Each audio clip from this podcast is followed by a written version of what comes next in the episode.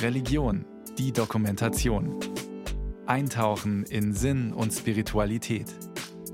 Ein Podcast von Bayern 2. Freitagnachmittag. Das Arbeitszimmer meines Professors füllte sich mit schwerem Zigarrenqualm. Die Vitrine mit alten archäologischen Funden und seine Bücherwand verschwanden langsam hinter den Rauchschwaden.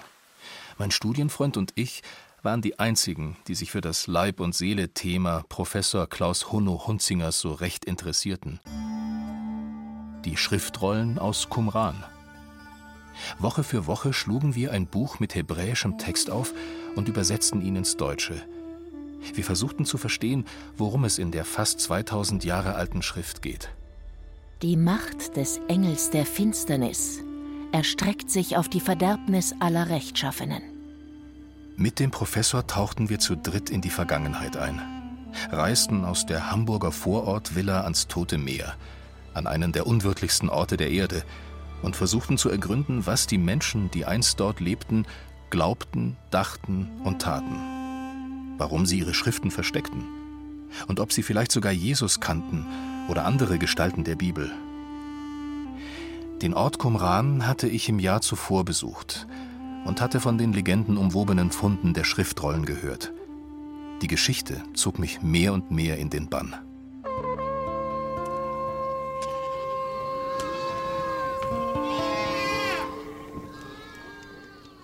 So könnte es sich angehört haben, damals zu Beginn des Jahres 1947 in der Wüste am Toten Meer. Der Beduinenjunge Khalil Musa hütet mit zwei Cousins die Ziegen. Eines der Tiere vermissen sie. Vermutlich hat es sich irgendwo in der Steinwüste verirrt. Khalil, der jüngste der drei Jungs, sucht die Ziege und findet sie nahe einer Höhle. Um sie zurück zur Herde zu treiben, wirft er mit Steinen nach ihr. Plötzlich hört er einen unerwarteten Klang so als habe ein Stein eine Vase oder etwas Ähnliches getroffen und zerstört. Zusammen mit der verlorenen Ziege läuft er wieder zu den anderen. Das Geräusch geht ihm nicht aus dem Sinn. Was das wohl war? Am nächsten Tag kehrt er zu der Stelle zurück. Er klettert die Felsen hinauf und findet eine Öffnung, die zu einer acht Meter langen, rund zwei Meter hohen und breiten Höhle führt. Darin liegen Tonkrüge, einige heil, andere zerbrochen. Dass der Nomadenjunge einen Fund von Weltbedeutung gemacht hat, ahnt er nicht.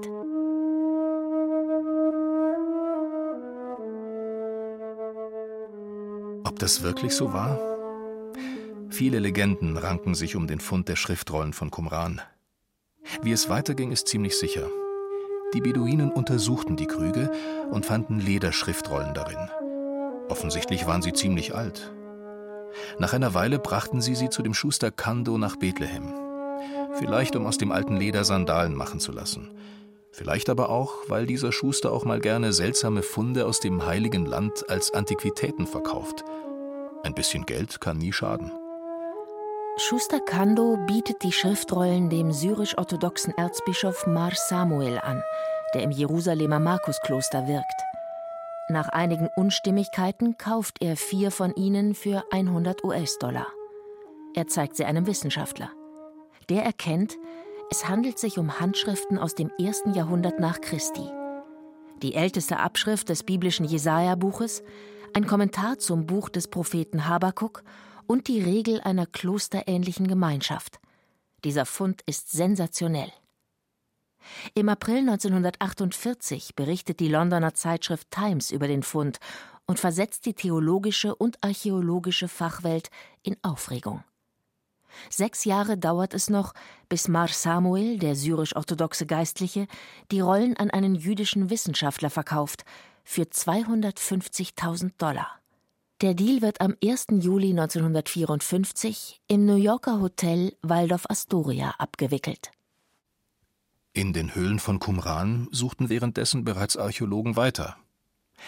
Sie entdeckten in elf Höhlen zwischen vielen zerstörten Krügen weitere Schriften und unzählige Schnipsel. Sie werden in das Rockefeller Museum nach Jerusalem gebracht. Im Keller des dort ansässigen Archäologischen Museums werden sie gesammelt und warten auf ihre Sichtung und Aufarbeitung. Viele Wissenschaftler sind unendlich gespannt darauf, um was für Schriften es sich handelt. Einer von ihnen, Klaus Hunno Hunzinger, jener Zigarre rauchende Professor, bei dem ich später als junger Theologiestudent die Qumran-Texte übersetzte.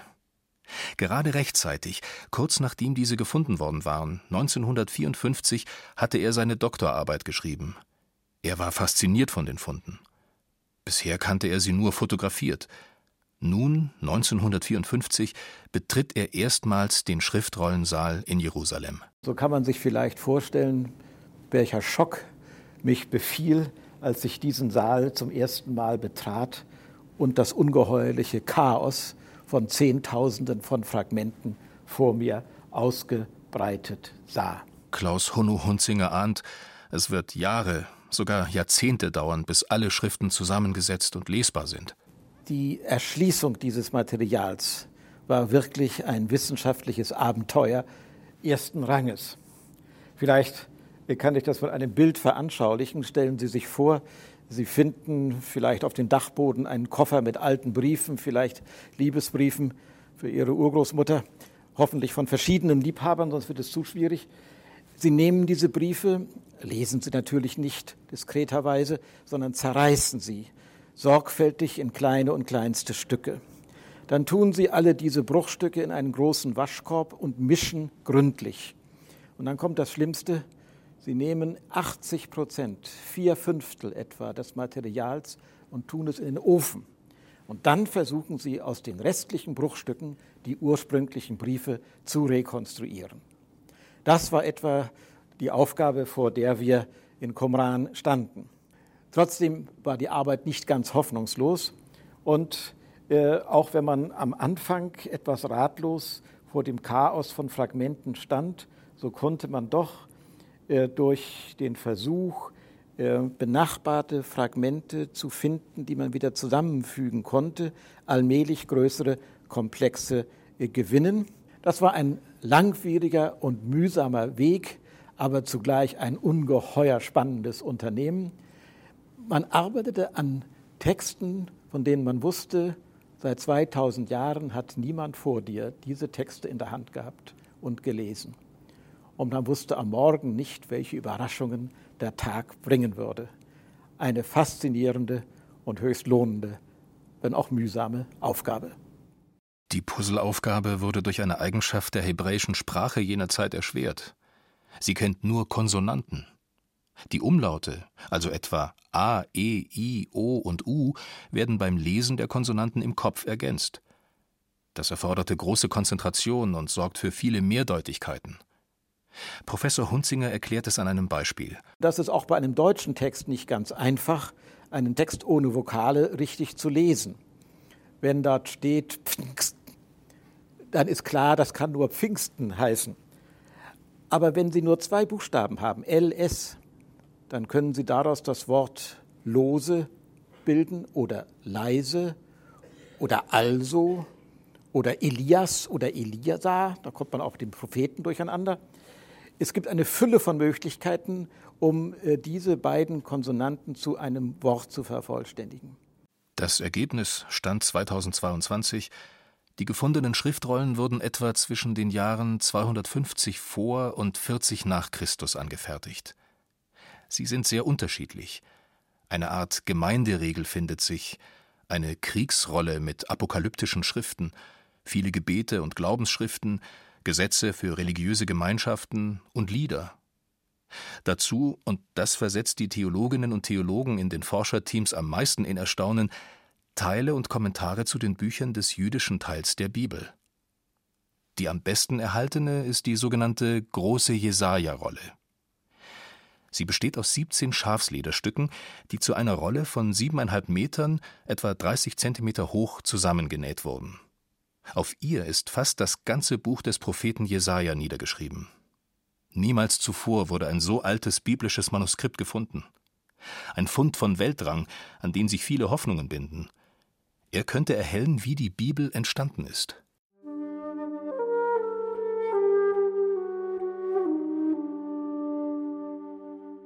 In Jerusalem, schräg gegenüber der Knesset, dem israelischen Parlament, fällt eine schneeweiße, ungewöhnliche Kuppel auf.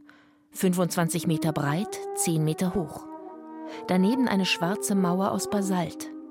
Wer ihr Geheimnis ergründen möchte, muss durch einen unterirdisch gelegenen Eingang in das Gebäude gehen, das sie überspannt. Der Schrein des Buches gehört zum israelischen Nationalmuseum. Als ich das Gebäude zum ersten Mal betrat, fühlte ich mich, als stiege ich in eine Höhle. Ich war ziemlich aufgeregt. Zum ersten Mal sollte ich die Schriftrollen sehen, von denen ich einige Passagen mit Professor Hunzinger im fernen Hamburg bereits übersetzt hatte. Studium trifft Wirklichkeit. Durch dunkle Gänge gelange ich in den Raum, der unter der Kuppel liegt. Ich fühle mich wie ein Miniaturmensch in einem der Tonkrüge, die in den Höhlen von Qumran gefunden wurden. Die Kuppel ist der Deckel, unter ihr ein großer Holzgriff, der die Schriftrolle mit dem Jesaja-Buch hält. Unter Glas ist sie dort ausgestellt, in ihrer vollen Größe, siebeneinhalb Meter. Von hinten durchleuchtet Licht die Pergamente und macht die Schrift lesbar. Allerdings wird meine Freude leicht getrübt, als ich erfahre, es handelt sich um eine Replik. Das Original wird im Keller aufbewahrt. Licht würde die 2000 Jahre alten Pergamente vollends zerstören. Ich streife weiter durch das Museum. Tintenfässer sind zu sehen, Tonkrüge, auch eine Scherbe mit Buchstaben, von der uns der Professor bereits in Hamburg berichtet hatte ein sogenanntes Ostrakon mit einer hebräischen Inschrift und zwar mit der Inschrift des hebräischen Alphabets. Offenbar eine Schreibübung eines ABC-Schützen. Und einige Buchstaben finden sich sogar doppelt darüber oder daneben gestellt mit einer sehr viel kräftigeren Hand, offenbar die Korrekturen des Lehrers. Das ist nicht nur ganz amüsant, sondern für uns auch äh, recht äh, hilfreich, weil wir anhand dieses Musteralphabets äh, die zeitliche Einordnung unserer Handschriften genauer vornehmen können. Man ahnt also gar nicht, was solche Schreibübungen von ABC-Schützen nach 2000 Jahren noch für eine Bedeutung gewinnen können. Man sollte die Schulhefte seiner Kinder und Enkel also nicht allzu schnell wegwerfen. Überall im Museum, dem Schrein des Buches, herrscht eine außergewöhnliche Lichtstimmung. Die Architekten spielen mit dem Gegensatz von Licht und Dunkel.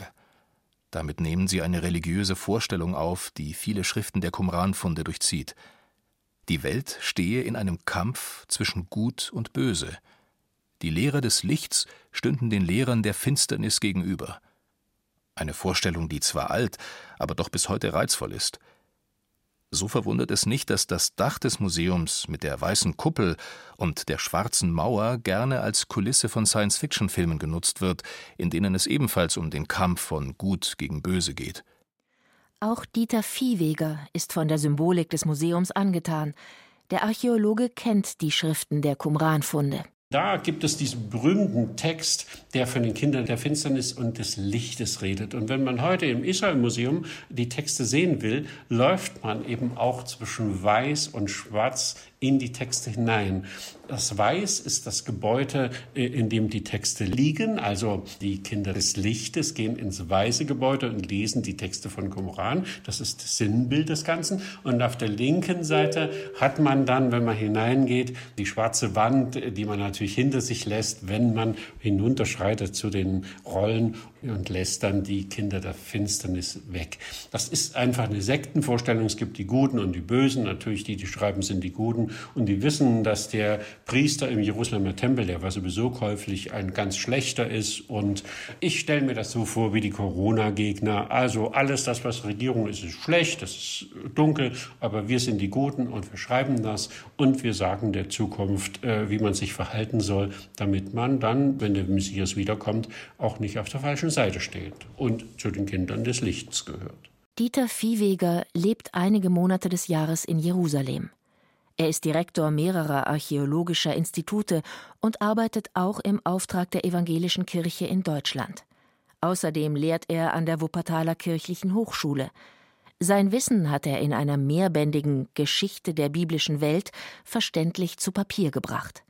Darin geht es auch um die herausragende Bedeutung der Schriftrollen von Qumran. Die Qumran-Funde haben eine große Bedeutung für das Alte Testament. Ohne die Qumran-Funde wüssten wir nie etwas über die Entstehung des Alten Testamentes, denn bis dato war die älteste vollständige Handschrift, die wir hatten aus dem Jahre 1009 nach Christus. Und was wäre denn da alles gewesen zwischen den Originalen und 1009? Da kann hier jeder alles verfälschen. Wir sind einfach glücklich, Schriften aus dem dritten, zweiten und insbesondere ersten Jahrhundert vor Christus zu haben, die uns eben auch vollständig das Alte Testament bis auf ein Buch darstellen und wo wir feststellen können, das ist ein wirklich wunderbar und sehr sorgsam überlieferter Text. Wir haben zwar keine Originale, aber wir kommen wesentlich näher ans Original heran.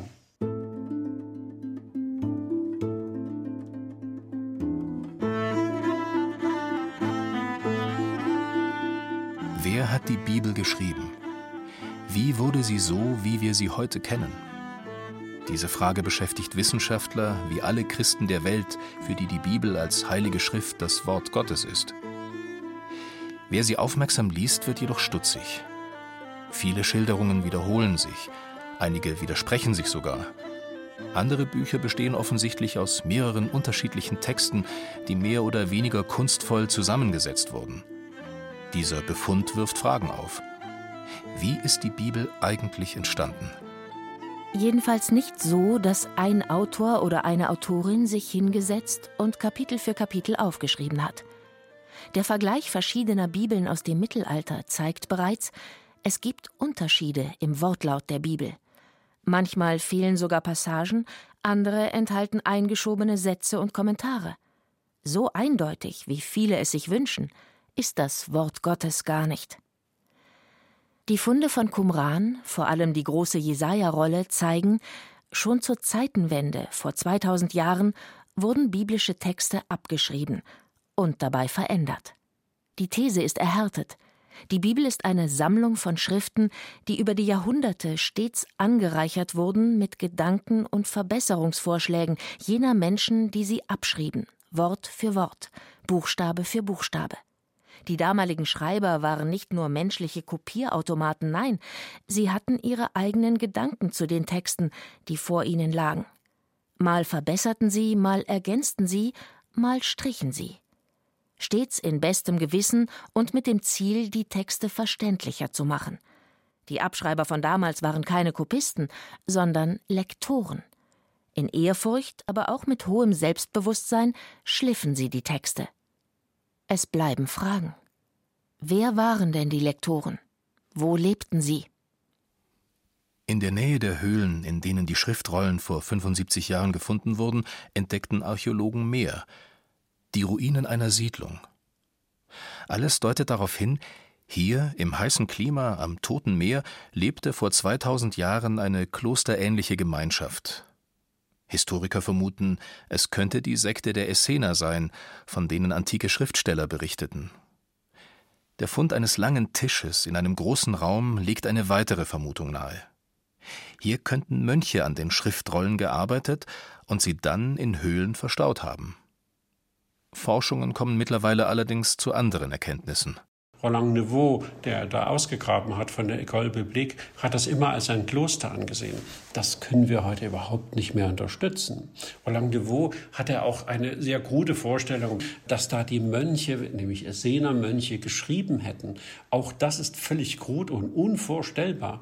Eine Sekte wird niemals die Schriften anderer Sekten, die andere Meinung haben oder die Meinung der großen Menge in ganz verschiedener Vielfalt aufschreiben. Das wir noch nie die Eigenschaften von Sekten, sondern man muss verstehen, auch wenn das jetzt eine Botschaft ist, die ganz traurig ist für alle Qumran-Besucher, nein, dieses Qumran, dieser Ort Rirbet Qumran hat nichts mit den Schriftfunden zu tun. Die Schriftfunden sind abgelagert vor einem Krieg, das ist völlig klar so wie wir das auch gemacht haben mit den Funden vom Grünen Gewölbe und von den Dresdner Schätzen, bevor eben Dresden bombardiert war, da lagen diese wunderbaren Funde ja alle in irgendwelchen Bergwerken.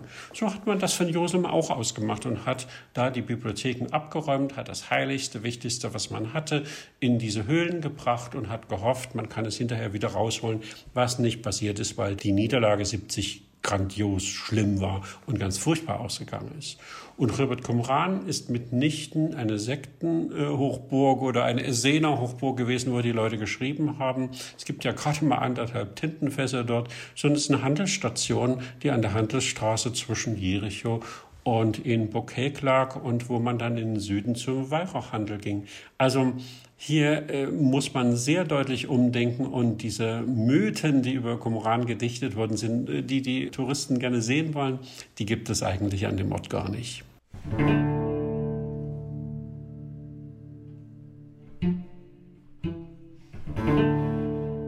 Moderne Mythen ranken sich viele um die Schriftrollen. Verschlusssache Jesus heißt ein Bestseller, dessen Autoren unterstellen, der Vatikan würde die Veröffentlichung einiger Funde unterbinden, denn es fänden sich Erkenntnisse über Jesus von Nazareth darin, die der kirchlichen Lehre widersprächen. So populär diese Theorie ist, so leicht lässt sie sich widerlegen. Da die Forschung hauptsächlich in Israel geschieht, hatte der Vatikan keinerlei Einflussmöglichkeiten.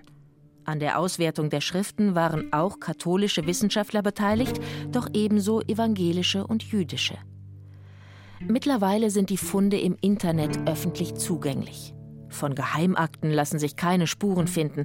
Die Vorstellung, es gebe geheime Berichte über Jesu Leben, entfaltet ihre eigene Faszination, vor allem für Literaten. Die Thriller des Dan Brown spielen mit ihr, vermischen sie mit Sagen um den Heiligen Gral.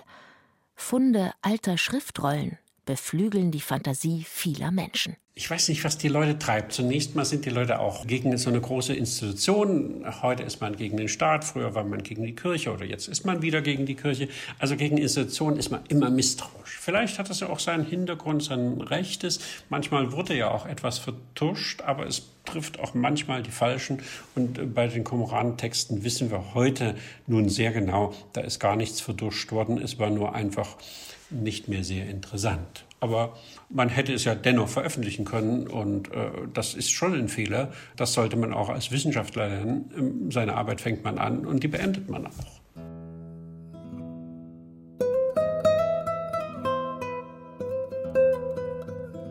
Die eigentliche Faszination der Schriftrollen von Qumran liegt nicht in Verschwörungsmythen oder möglichen Geheimnissen.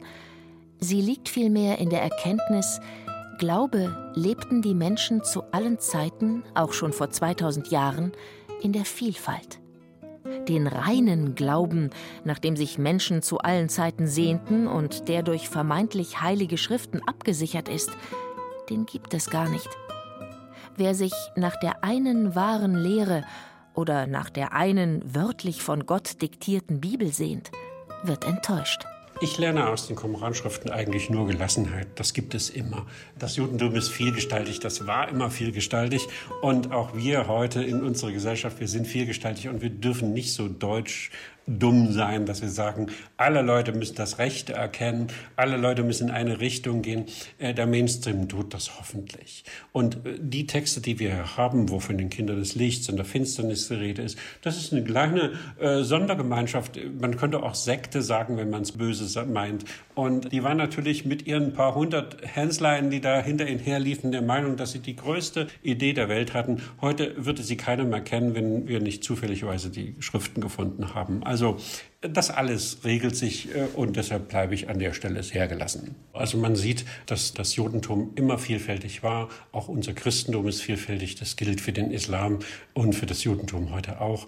Und man muss einfach gelassener sein. Natürlich, je kleiner die Gruppen werden, desto selbstbewusster werden sie und manchmal auch fanatischer werden sie. Das macht den Wahrheitsanspruch, den sie haben, selber höher, aber nicht für die Masse bedeutender. Ne? Also das wird man ganz sicher sagen können.